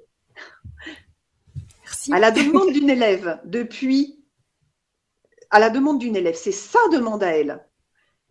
Euh, une première révélation avait été faite, une autre s'en était suivie sur une vie antérieure. Et un jour, elle me dit, Pascal, je sais que c'est vous que je voulais rencontrer. Vous étiez la personne que j'attendais. C'est vous et personne d'autre. D'ailleurs, comme m'ont dit certains autres de mes élèves, c'est d'ailleurs très touchant ça aussi. Et elle dit Pascal, j'ai toute la vie et j'ai tout le temps, si vous acceptez ce projet, j'aimerais remonter 2000 ans d'itinéraire de mon âme. J'aimerais partir de l'époque du Christ jusqu'à maintenant. Si vous acceptiez, si vous acceptez, j'en serai la plus heureuse. À cela, je lui ai dit, mais vous savez, ça va nous demander des années de travail. Et mon Dieu, c'est un défi que jamais personne m'a demandé. Mais est-ce que vous avez bien conscience de ce que vous me demandez? Elle me dit oui, j'en ai conscience. Je vous demande juste si vous acceptez. J'ai réfléchi. Je me suis dit, à l'époque, je suis pas encore trop vieille. c'est faisable. Eh bien, ce que je peux vous dire, Nora, c'est que ça fait 14 ans cette année et je termine cette année 14 ans de travail avec elle sur 2000 ans d'itinéraire de, son âme. Je termine cette année. Ça veut dire que je suis à un nombre de vies très précise et en fait, je lui ai fait réaliser une frise. Cette frise que je lui ai fait, fait réaliser, c'est du moment de sa naissance et en marquant toutes les vies que j'ai révélées sur 14 années C'est-à-dire que sur cette frise, il y a l'année de naissance, le pays, les villes concernées, les dates et un tout petit court résumé euh, voilà, des lieux, des, noms, etc. Jusqu'à l'époque du Christ. J'ai atteint un certain nombre de vies. Maintenant, je suis en train de faire du point de croix. C'est-à-dire qu'en travaillant sur la frise médiumniquement parlant, je suis en train de décortiquer quand il y a des vies avortées, c'est-à-dire quand il y a des vies courtes que je ne vais pas, je vais pas me concentrer pour ça, mais par exemple sur entre euh, de, de, de, de, la période du Christ à l'an 1000, il y a deux vies avortées courtes où elle est morte à l'âge de 4-5 ans. Il y en a une un petit peu plus jeune. Je décris le lieu de comment elle est morte, mais ça je ne vais pas me concentrer pour ça. Je sors juste l'info vrac comme ça. Ça veut dire que là, je vais avoir et j'ai, c'est pas je vais avoir, c'est j'ai un panel visuel de, ce, euh, de cette frise sur 2000 ans de vie.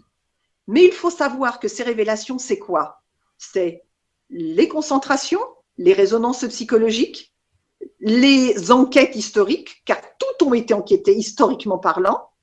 Bien entendu, nous, sommes, nous ne sommes pas allés sur les lieux de toutes ces enquêtes pour une bonne raison, c'est que ben ça coûterait un argent fou et j'ai pas les moyens financièrement, faut être clair. Euh, et puis, il y a des lieux qui n'existent plus, hein, euh, que, malheureusement le temps a, passé.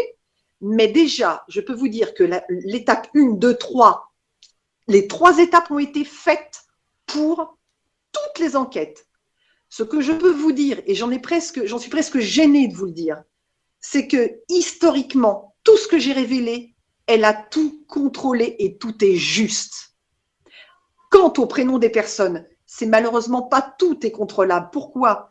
Ben, Tout simplement parce que c'était quelqu'un ou du peuple ou qui faisait partie d'une peuplade et, c'est impossible de trouver des archives. Si c'était pas une personne connue, c'était impossible de trouver des archives. Donc ça malheureusement, mais au niveau de ces résonances psychologiques, ça parle à 1000%. Au niveau des lieux historiques, ça parle à 1000%. Je vous donne cet exemple-là. Cet exemple, il est simple. Je suis au troisième siècle. Euh, je vais décrire, elle arrive, euh, tout un peuple qui arrive, mais je décris surtout une ville, un lieu, un bois. Tout est précis dans une région de France.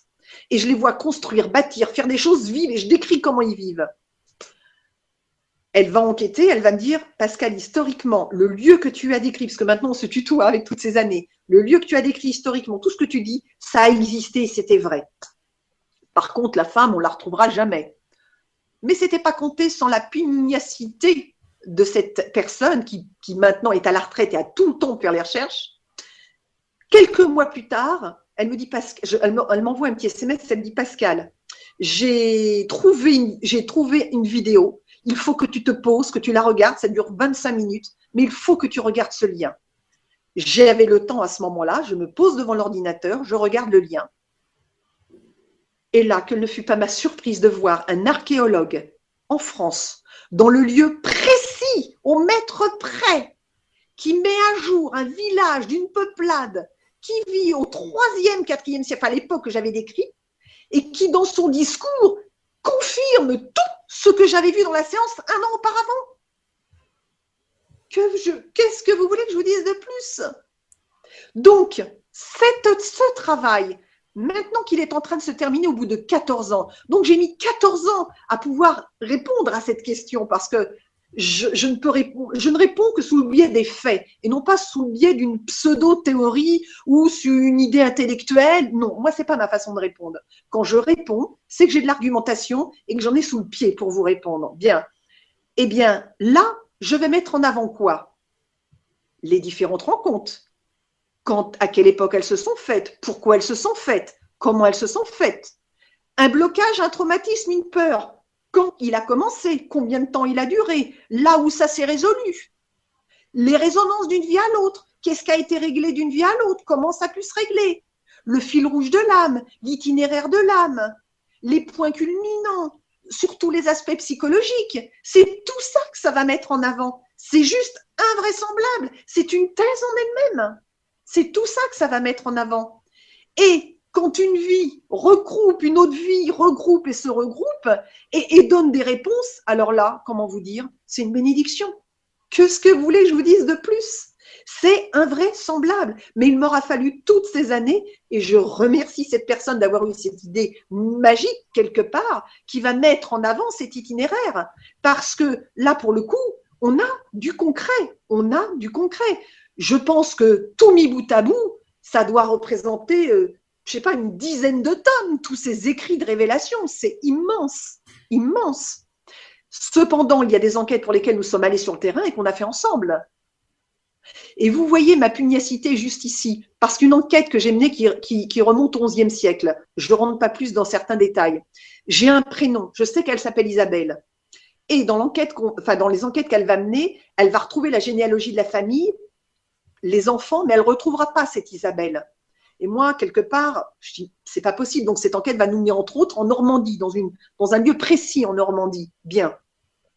On va le visiter, etc. Et au petit déjeuner le matin, elle me dit, mais Pascal, c'est pas grave si c'est pas Isabelle parce qu'il y a un personnage dans l'arbre généalogique qui correspond fort quand même à ce que tu as dit. Et moi, j'en démords pas. J'ai dit non, c'était Isabelle, je reste sur Isabelle pour telle et telle raison. Et c'est vrai que devant ma conviction, ça lui a donné encore plus de courage de continuer à chercher. On rentre de cette enquête et elle me dit Pascal nous montre suffisamment qu'il faut jamais baisser les bras et que et surtout j'ai appris à écouter ce que tu dis, à écouter ce que tu dis. Je l'allais chez elle, je rentre chez moi J'étais à peine rentrée. Pascal, s'il te plaît, appelle-moi. Je l'appelle. Elle me dit, Pascal, tellement rempli de ce voyage qu'on a fait en Normandie sur une partie de cette enquête, où on a visité certains lieux, je me suis dit, c'est pas possible. Pascal dit que elle existe, qu'en plus, il y a des noms quand même qui correspondent à ce qu'elle a dit, c'est pas possible. Elle me dit, j'ai ouvert mon ordinateur, j'ai demandé de l'aide, je me suis laissé guider. Et, et elle me dit, ma souris est allée toute seule je suis tombée sur un site anglais. Ce site anglais, au bout d'un an, plus d'un an d'enquête, relatait la généalogie de la famille en question et dont cette fameuse Isabelle, elle était dedans, elle était dedans. Et du coup, et du coup, quand on l'a eu, euh, tout le reste te collait, tout le reste, c'était le truc qui nous manquait. Et là, je l'ai béni. Et dans ce cas-là, vous voyez, on a envie d'en crier de joie, de, se dire, mais c'est Dieu bénisse, quoi. C'est pas possible, c'est pas possible. Et je me dis, je me félicite de ne pas avoir lâché et d'avoir été à la facilité. Non, non, non, elle existait bien, cette femme, sur cette généalogie. Mais on l'a, elle, enfin, c'est pas moi, cette élève l'a trouvée sur un site anglais. Et c'est ça la complémentarité. Et du coup, quand, cette personne, au bout de 14 ans maintenant, me fait une telle confiance et on travaille en harmonie, mais moi, c'est du pain béni pour moi. Je travaille, c'est une autoroute et je travaille super bien parce que je sais qu'il n'y aura pas de jugement, il n'y aura pas de voilà, et je sais pourquoi elle le fait. Donc, forcément qu'on me facilite les choses, forcément. Parce que dans cette histoire, on n'est pas un, on n'est pas une, on est deux. Waouh. Intense, intense, de 2000 ans de, de vie. 2000 ans. 2000 ans. C'est encore plus riche en informations, comme vous l'avez dit, avec les croisements des villes et les, histoires de, chacune des vies qu'on peut comparer avec euh, les suivantes. Vous savez, Nora, je me permets juste, ce qui m'a bluffé, c'est que je me paye le luxe sur certaines réincarnations de décrire des, je vais même jusqu'à décrire des armoiries, des couleurs d'armoiries, et qui existent des noms de personnes qui existent. Mais c'est peut-être naïf la façon dont je le dis, mais ça, j'arrive pas à m'y faire à ça. Je n'arrive pas à m'y faire. Je l'accepte, mais à chaque fois, je me dis c'est pas possible. Mais c'est pas possible. Voilà. J'ai envie de vous dire tant mieux que vous ne vous y fassiez pas parce que ça, ça a amené toutes ces enquêtes parce que c'était vraiment l'envie de quelque part de, de, de, de vous prouver que à vous-même pas, pas, pas finalement aux autres. Euh, finalement, chacun, de toute façon, doit, doit mener aussi quelque part ses propres enquêtes, faire ses propres recherches aussi. Et des fois, on a la chance de tomber sur les, les travaux de quelqu'un d'autre qui nous emmène très, très loin, très, très vite. Donc, je vous remercie de faire en plus ce partage. Mais à la base, on, on voit bien que c'est euh, c'est un questionnement personnel sur, euh, sur ce, ce vécu que vous avez, sur ces d'ailleurs que ouais, au démarrage, on, se met à votre place et c'est et pour quelqu'un qui, qui va être très très cartésien, très les pieds bien ancrés au sol et qui reçoit tout ça, ben voilà, ça donne Pascal Lafare qui du coup parcourt l'Europe entière pour euh, essayer de, de, de voir si ses visions c'est, sont, sont réelles et, ensuite les lectures, pas mes visions, mais les, lectures. les lectures, les lectures, oui, c'est vrai que c'est de la, de la clairvoyance, clairaudience C'est des lectures en fait. En fait, faut bien comprendre. Euh, je vais juste dire avant, quand vous dites en fait, la première personne que je devais convaincre, c'était moi. Et là, c'est là que vous avez tout compris vous dites une chose juste. Maintenant, il faut bien comprendre que lorsque je suis concentrée, j'ai pas de vision, j'ai pas de flash, j'ai, je suis dans un autre espace-temps, je vis avec les gens, je peux parler avec eux, je peux décrire, je peux entendre, je peux ressentir. C'est comme ça que ça se passe, Nora. C'est comme ça que ça se passe. J'ai pas de vision. Quand je suis assise et concentrée, physiquement, je suis devant mon élève, mais une partie de moi est complètement ailleurs. Je suis dans un autre espace-temps. Je vis, j'entends, je vois, je bouge, j'avance, je cours, je respire, j'ai les odeurs, j'ai tout. C'est pour ça que je peux décrire même des odeurs. J'entends les gens parler, je vois ce qui est écrit. J'arrive même à lire des pages. J'arrive même à lire des pages. Ça dépasse l'entendement quand même, cette histoire-là. Oui, ça me rappelle au mois de juin, euh, un moment, un passage quand vous aviez raconté que vous étiez donc dans une rue pavée et qu'il y avait, je ne sais plus si c'est une boulangerie ou une librairie, mais que vous avez pu lire l'enseigne, rentrer dedans, où il y avait une histoire comme ça. C'est vrai qu'il y a un mouvement en plus dans le. vous y êtes, quoi. Écoutez, à une époque, c'est quelque chose que j'aime pas trop. Je veux pas aller plus loin de ce que je vais dire, mais à une époque, dans mes concentrations, je lisais carrément des phrases en hébreu. Je parle pas l'hébreu. J'étais obligée de faire traduire ce que je lisais. Ah oui, mais ah, à l'instant T, oui, c'est clair. C'est. Enfin voilà, je, ferme ma parenthèse avec ça. Mais euh, euh, voilà, c'est pour bien expliquer aux personnes qui m'écoutent qu'en fait, euh, quand je suis concentrée, il n'y a pas de temps mort. C'est un débit permanent je suis là, je, et puis j'essaye d'absorber le plus possible. Donc je suis vraiment, j'absorbe, j'absorbe, je transmets le plus possible. C'est pour ça que j'ai besoin de calme, de silence, et surtout euh d'être attentive à tout ce qui se passe pour resservir l'information euh, à la personne concernée. Wow, merci, merci beaucoup pour vos recherches. Encore euh, une ou deux questions avant d'y aller, si, si vous voulez bien. Donc, il y a une question intéressante de Juju qui a été beaucoup likée aussi, qui nous dit alors la question est sûrement récurrente, mais je la pose quand même. Comment ça se fait qu'on oublie nos vies antérieures une fois incarnées, selon vous? Merci, Juju. Alors, pourquoi on oublie nos vies antérieures? Alors, tout simplement pour nous protéger euh, le docteur Ancos en parle très bien d'ailleurs. C'est-à-dire qu'en fait, l'amnésie de la réincarnation, elle est importante pour une raison très simple. Pensez un seul instant que dans votre vie, vous avez vécu une vie qui vous a suffisamment traumatisé, dans laquelle soit vous avez pu être quelqu'un qui a accompli des choses dramatiques et douloureuses, de la même manière, vous ayez vécu des choses dramatiques ou douloureuses, eh bien, ça serait extrêmement insupportable à l'âme d'en avoir le souvenir intact et ce serait très difficile à, vivre et à porter. Or, l'amnésie de la réincarnation, elle est indispensable pour nous protéger à évoluer comme on doit évoluer. Cependant, il n'en demeure pas moins que les personnes, notamment les enfants et même les adultes, les jeunes adultes et les adultes plus tard, ont ce qu'on appelle des réminiscences, des souvenirs spontanés de leur vie antérieure, mais qui sont très fractionnés, c'est-à-dire des passages, des images, mais sans avoir la totalité des informations. Très souvent, un enfant d'ailleurs, lui, euh, va, il a une espèce de protection naturelle, l'enfant, parce qu'il va évoquer une scène, mais sans en être impacté. Et c'est très bien comme ça. Après, l'adulte, le jeune adulte, l'enfant, euh, enfin l'adulte, euh, l'adolescent peut avoir effectivement des informations, ce qu'on appelle un peu larvées, comme ça, c'est-à-dire ponctuelles, mais sans le détail qui va autour. Donc en fait, après, c'est à lui de faire la démarche pour essayer d'en savoir un petit peu plus on peut l'avoir aussi à travers des rêves récurrents, par exemple, euh, à travers des moments instantanés, spontanés. Mais quelque part, avoir d'emblée toute la, saveur d'une vie antérieure, euh, ça peut être, ça pourrait être difficilement gérable. C'est la raison pour laquelle l'amnésie de la réincarnation est indispensable. Mais il n'en demeure pas moins que des souvenirs spontanés perlent de temps en temps de, par, de ça et là. Voilà. Merci beaucoup, merci Juju pour ta question, merci beaucoup Pascal pour votre réponse. Alors j'enchaîne avec la question de Victor. Victor qui nous dit bonsoir à tous. Pouvez-vous nous donner des, des réincarnations connues de l'histoire que vous avez découvert? Merci. Victor, est-ce que c'est arrivé? Alors, des réincarnations connues. Alors, il y a beaucoup de réincarnations inconnues. Dans les réincarnations connues, alors j'en ai fait un livre, c'est Juliette Drouet, euh, qui a été la muse de, en titre de Victor Hugo. ça a été sa muse principale, hein, euh, Juliette Drouet. Euh, Clara Schumann, Clara Schumann d'ailleurs, je vais juste dire un petit mot. Clara Schumann, il faut savoir que quand cette personne, je fais une conférence à Paris il y a quelques années, et euh, on me prévient, on me dit, écoute Pascal, il y a une personne que j'ai invitée à venir te voir qui va te saluer à la fin de la conférence. Elle s'appelle un tel, etc. Mais bon, il y a tellement de gens que je croise et des mains que je sers que je forcément, bon. Et je fais cette conférence, c'était à Paris dans le 15e, à l'hôtel Novotel. Et donc la conférence se termine, une femme vient me saluer, vient me saluer je lui serre la main et elle me dit bonjour. Je lui dis oh bon, euh, bonjour. Elle me fait, je dis bonjour Pascal. Et moi je lui dis bonjour Clara. Et elle me regarde, elle me fait euh, pardon, euh, non, non, je m'appelle Irmgard Zickert.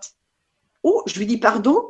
Et elle me dit pourquoi vous avez dit Clara? Oh, je lui dis écoutez, je suis confuse, pardonnez-moi, je ne sais pas ce qui m'a pris. Je, Non, non, pardonnez-moi, je suis fatiguée, c'est la fin de la conférence, je suis confuse, vraiment désolée. Sauf que cette personne ne va pas me lâcher. Sauf que dix jours après, elle, on, se recroise. Là, je vais lui, sortir une tonne d'informations, euh, moitié français, moitié en allemand, alors que je maîtrise pas du tout la langue allemande. La langue allemande.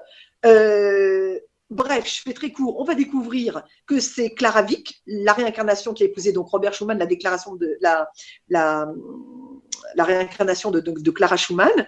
L'enquête va me mener deux, trois ans plus tard en Allemagne de l'Est jusqu'à la frontière tchèque. Et quand l'enquête sera terminée, Irmgard va me dire la, chose suivante. Pascal, je n'ai rien pu dire jusqu'à maintenant, mais maintenant je vais te dire deux choses. La première, lors d'un vol que j'effectuais entre Miami et Paris, à deux heures avant d'atterrir, un homme qui a fait le voyage, qui était assis à côté de moi pendant tout le vol, s'est tourné vers moi et m'a dit Chère madame, vous êtes la réincarnation de Clara Schumann, et un jour une femme viendra à vous et vous en fera la révélation. Deuxième chose qu'elle me dit, lors d'un dîner, une réception qui, avait eu lieu en Allemagne alors qu'elle était jeune, un homme âgé vient vers elle avec une canne et veut lui offrir un billet de 5 marques ou 10 marques, je ne sais plus. Et il lui dit, Madame, acceptez ce billet et donc les très euh, bien élevées, et puis euh, lui dit, mais monsieur, je ne peux pas accepter cet argent, pour quelle raison? Mais chère madame, vous allez accepter ce billet. Mais pour quelle raison, monsieur, l'accepterais-je, ce billet? Et il lui dit, tout simplement parce qu'il y a le portrait de Clara Schumann, et c'est vous, Clara Schumann. Eh bien, une fois que l'enquête sera terminée, elle me dévoilera ces deux révélations-là qu'elle avait gardées en elle, et quand évidemment ce jour où je lui serre la main et que je lui dis euh, euh, bonjour Clara, je ne sais pas d'ailleurs ce qui m'a pris à ce moment-là, mais peu importe, eh bien j'ai exprimé quelque chose qui devait être exprimé à ce moment-là, eh bien vous comprenez Nora qu'elle ne pouvait plus me lâcher. Ok oui. Voilà. L'histoire commence de son côté et on en a parlé de, cette histoire-là. C'était au mois de juin. Je vous invite vraiment à revisionner cette vidéo que vous allez pouvoir retrouver sur euh, la page YouTube LGC2 TV ou sur le legrandchangement.tv euh, chaîne LGC2 parce que c'était passionnant. Euh, allez, on, y va bientôt. Une petite question de Baptiste? Alors, qui nous dit bonsoir Nora et Pascal et bonsoir toutes les belles âmes. Pascal, je me demande comment vous vivez parmi les personnes incrédules face à ces phénomènes parapsychiques. Merci beaucoup à tous, Baptiste. C'est vrai que vous êtes professeur, vous, faites finalement, ces enquêtes posent quand même hein, euh, les, choses. Hein. C'est vrai que beaucoup de vos, vos, recherches sont intéressantes et beaucoup de personnes euh, on va dire, qui, est euh, très diplômé, s'intéresse à vos enquêtes parce que justement, vous faites ça extrêmement sérieusement. Mais vous, sinon, personnellement, comment est-ce que vous vivez tout ça déjà? Comment est-ce que ça s'est passé avec votre, entourage, votre entourage peut-être dans les débuts et comment ça se passe encore aujourd'hui? Alors, comment vous dire? Euh, ah, C'est difficile de répondre à leur place. Euh, très difficile. écoutez, ce que je peux dire, c'est qu'ils ont été témoins voilà, ce que je peux vous dire, c'est que mon papa, pendant très longtemps, a été trésorier de l'association. Et euh, lors des conférences, il était présent, c'était lui qui, était à l'entrée, etc. Les cordons de la bourse étaient parfaitement tenus. Et les gens qui venaient aux conférences disaient à mon père, mais votre fille, c'est quand même quelqu'un, mais c'est quand même quelqu'un, mais c'est incroyable, mais vous savez. Et mon père, qui, étant à la retraite, voulait m'aider, euh, enfin, voulait faire quelque chose, donc je trouvais que c'était bien de le mettre actif dans le cadre de l'association. Un jour, il ne croyait pas du tout, du tout à tout ça. Et un jour, il me dit, Pascal, tu les payes quand même pas, tous ces gens-là. Bien entendu, on, en a rigolé tous les deux. Et puis jusqu'au jour où papa a été, a vu, a été témoin, et puis à entendre tous ces gens parler comme ça, euh, ben à un moment donné, euh, oui, oui, jusqu'au jour où euh, nous partions, on, nous étions tous en famille en voiture, on partait en Haute-Savoie, et donc à un moment donné, on s'arrête sur une autoroute après cinq heures de route pour déjeuner. L'autoroute, le parking était bondé de voitures. Et euh, donc, euh, je laisse mon papa devant le restaurant parce euh, il avait du mal à marcher. Et moi, je, vais, je laisse enfin, tout le monde devant le restaurant. Et moi, je vais garer la voiture très loin. Parce que c'était vraiment plein. Donc, la voiture est garée loin. Je marche à pied, on déjeune. Et en sortant, le parking s'était vidé. Et je dis à papa, je dis, tu veux m'attendre là? Je vais chercher la voiture. Il m'a dit, écoute, non, je vais marcher, ça va me faire un peu de bien. Et on avait une grande discussion sur le bien et le mal. Et à un moment donné, en marchant, euh, je, lui dis, tu sais papa, j'ai une conviction intime, c'est que le bien triomphera toujours du mal. Et au moment où je dis ça, mon pied droit, je sens qu'au moment de, marcher, il est collé à quelque chose. Donc je m'arrête, je fais, attends, excuse-moi, j'ai un truc sous ma semelle. Et là, sous ma semelle, je décolle une carte. Cette carte représentait l'archange Saint-Michel en train de combattre le démon.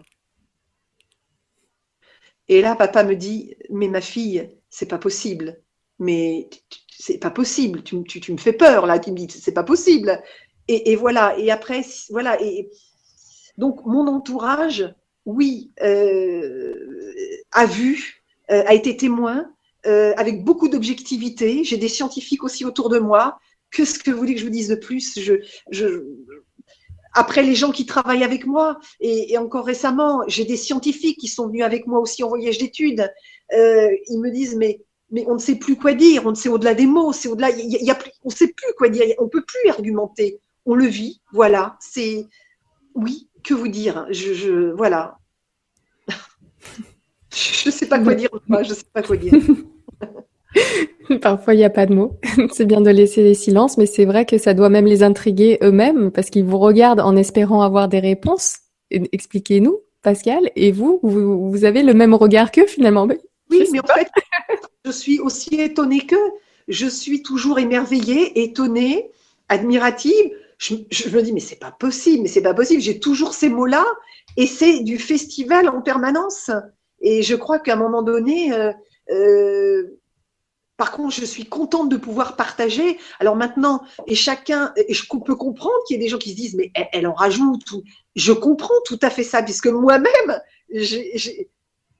je suis confrontée à ça et j'ai du mal. Je me dis, mais c'est pas vrai. Mais c'est et à un moment donné, oui, au bout de maintenant 30 ans, faut arrêter quoi. Il se passe un truc, c'est clair, c'est voilà.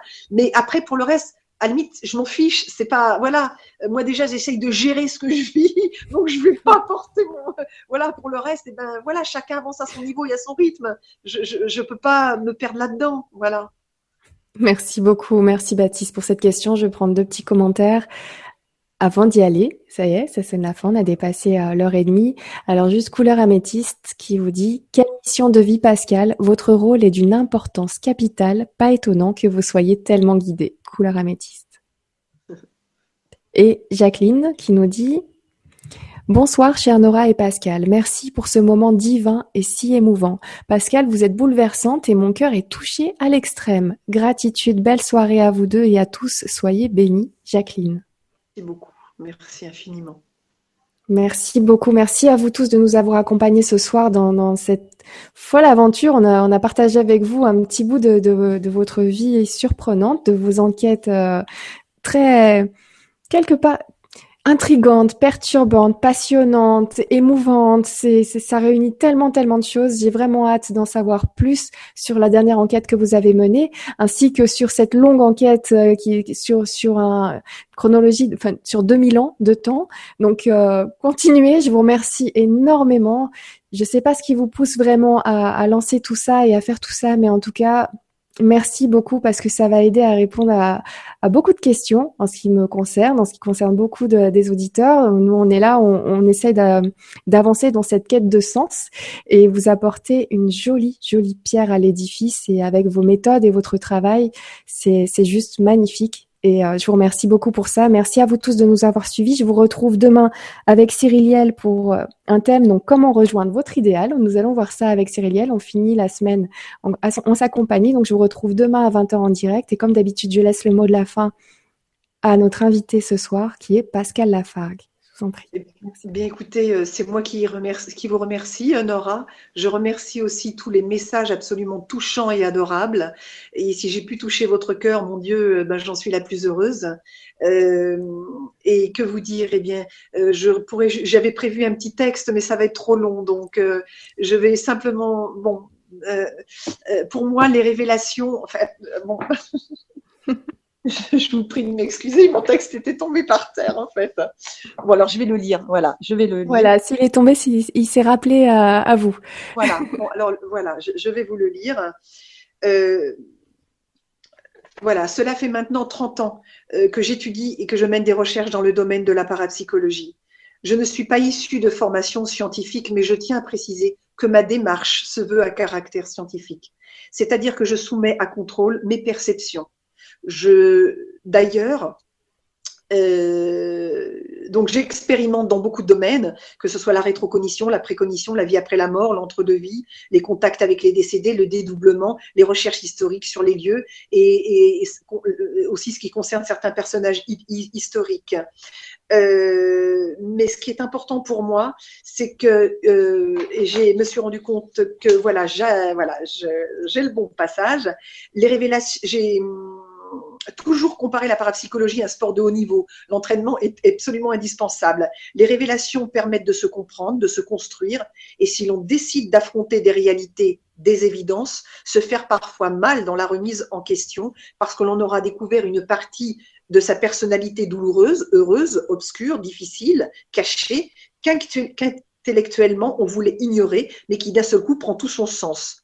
Mieux se connaître, mieux connaître l'histoire de son âme pour grandir, se sentir plus grand, plus fort et surtout se libérer du poids inutile à notre évolution et découvrir parfois, ça on l'oublie, des aspects insoupçonnés de notre personnalité. Et pour terminer, la parapsychologie telle que je la conçois n'est pas une prise de pouvoir sur les autres. Chacun a son libre arbitre. Chacun d'entre vous est en droit de demander de l'aide, d'être éclairé sur son chemin. Mais vous resterez toujours le capitaine de votre navire, celui qui va prendre euh, des informations et des conseils à son équipage, mais qui sera le seul à prendre la décision euh, finale. Le but de ce travail est de rester dans la révélation et non l'autorité. Pour moi, c'est ce qui fera toute la différence. Des révélations doivent avoir un sens, un objectif. Qui plus est, les concentrations doivent trouver aussi leur, euh, leur sens. et des révélations, sans en aboutir, sont leur sens profond, euh, je ne me sentirais pas à l'aise de faire ce travail s'il n'en était pas autrement. Voilà, essayé peut-être maladroitement, mais enfin en tout cas de faire un résumé. Maintenant, ce qui me pousse, Nora, euh, l'être humain, la passion et l'amour.